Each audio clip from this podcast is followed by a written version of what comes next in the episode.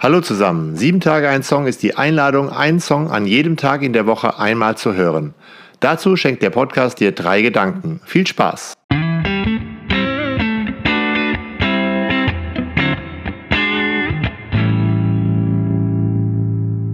Sieben Tage ein Song, Folge 98. Danger Dan und Max Herre, mir kann nichts passieren.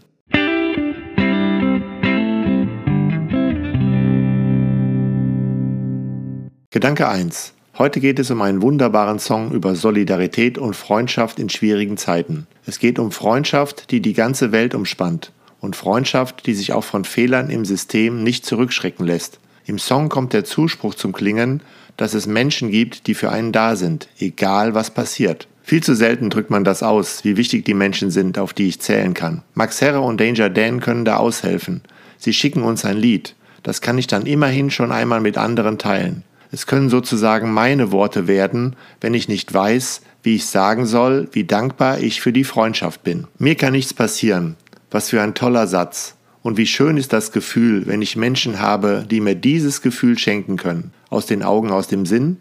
Dieser Song will uns daran erinnern, wie wichtig es ist, jemand zu haben, wo im Notfall noch ein Bett ist, eine Tür offen, ein Platz am Tisch bereitsteht oder auch ein Ohr am Telefon. Der Song nennt schwere Schicksale und harte Zeiten, aber macht trotz allem deutlich, dass der Zusammenhalt und die Liebe zueinander stärker sind als alles Schlimme, in dem ich stecken kann. Es gibt hier keine Rezepte, aber die deutliche Erinnerung an Verbundenheit, aus der Mut wachsen kann, aneinander festzuhalten, an Liebesfäden zu knüpfen, die uns verbinden.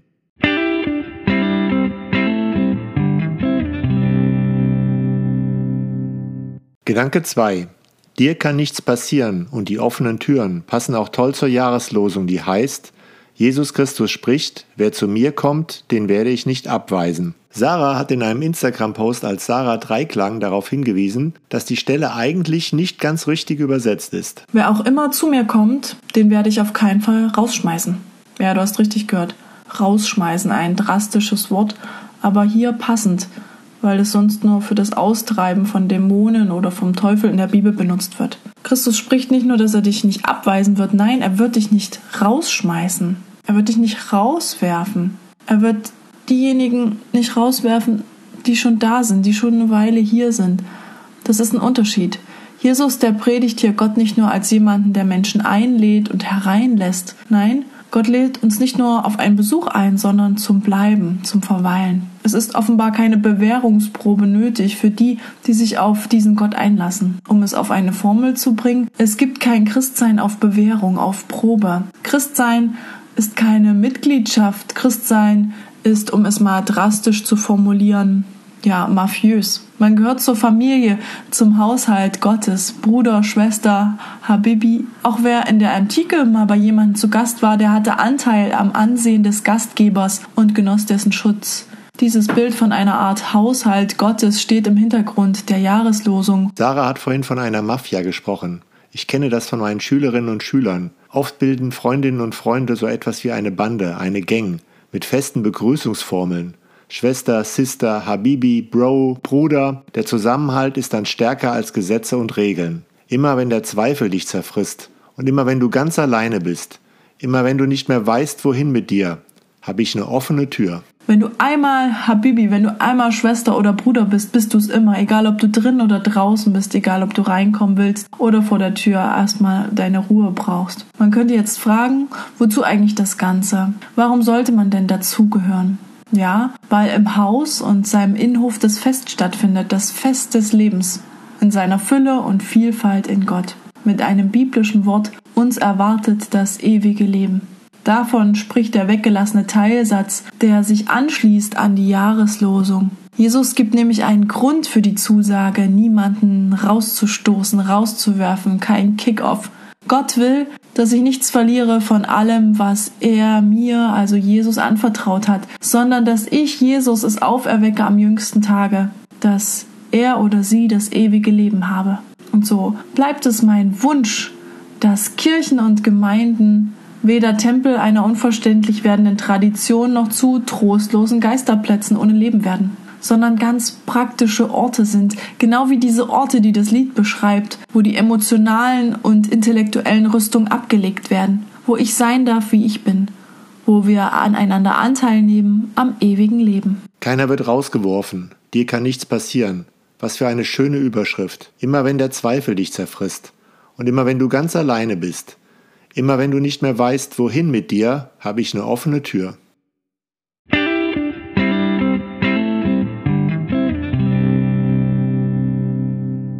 Gedanke 3. Eben haben wir ganz genau in die Bibel geschaut. Was steht da drin und was bedeutet das? Sowas ist wichtig. Aber es ist auch wichtig, sich zu überlegen, jemanden auf keinen Fall rausschmeißen oder jemanden nicht abweisen.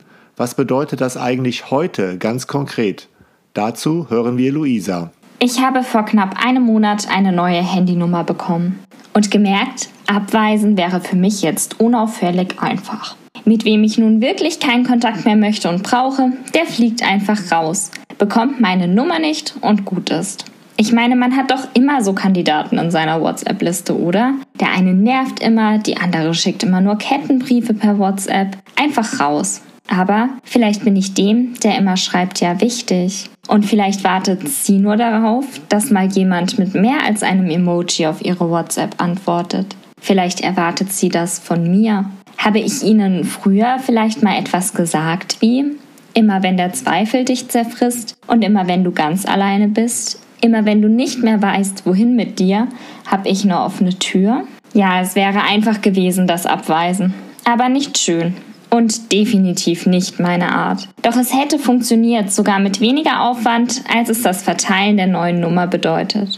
Erschreckend eigentlich. Und noch viel erschreckender war der Gedanke, der sich mir dann aufzwang. Wie oft wurde ich auf diese Weise schon aussortiert und abgewiesen? Bewusst oder unbewusst würde ich aus all den vielen Kontakten in meinem Telefonbuch zufällig einen wählen, würde die Person dann rangehen? Oder käme, diese Nummer ist nicht vergeben? Oder ginge sogar schon eine völlig fremde Person ans Telefon, die die Nummer gerade neu hat? Oh Mann, bei einigen Kontakten wäre ich bestimmt enttäuscht. Mir hat ja aber auch keiner von denen versprochen, was Jesus Christus verspricht. Wer zu mir kommt, den werde ich nicht abweisen. Man könnte auch sagen, wer bei mir in der Kontaktliste steht, den werde ich nicht abweisen. Denn es gibt einen weiteren Satz in der Bibel, in Lukas 10,20 steht er, der mich immer wieder an eine Kontaktliste erinnert. Er heißt, freut euch, dass eure Namen im Himmel geschrieben sind. Jesus bleibt uns also treu. Egal wie wir sind, was wir brauchen und wie wir in Kontakt stehen. Und hätte er ein Handy gehabt, hätte er bestimmt sicherheitshalber niemals die Nummer gewechselt. Was für Jesus gilt, gilt dann schließlich auch für Gott.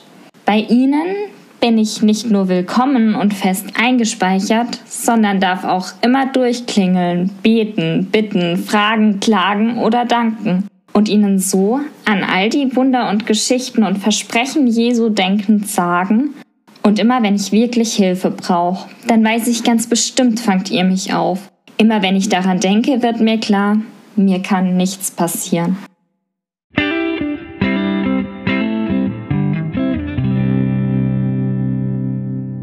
Danke fürs Zuhören. Bis nächsten Dienstag. Ich freue mich, wenn du den Podcast bei Spotify oder Apple bewertest.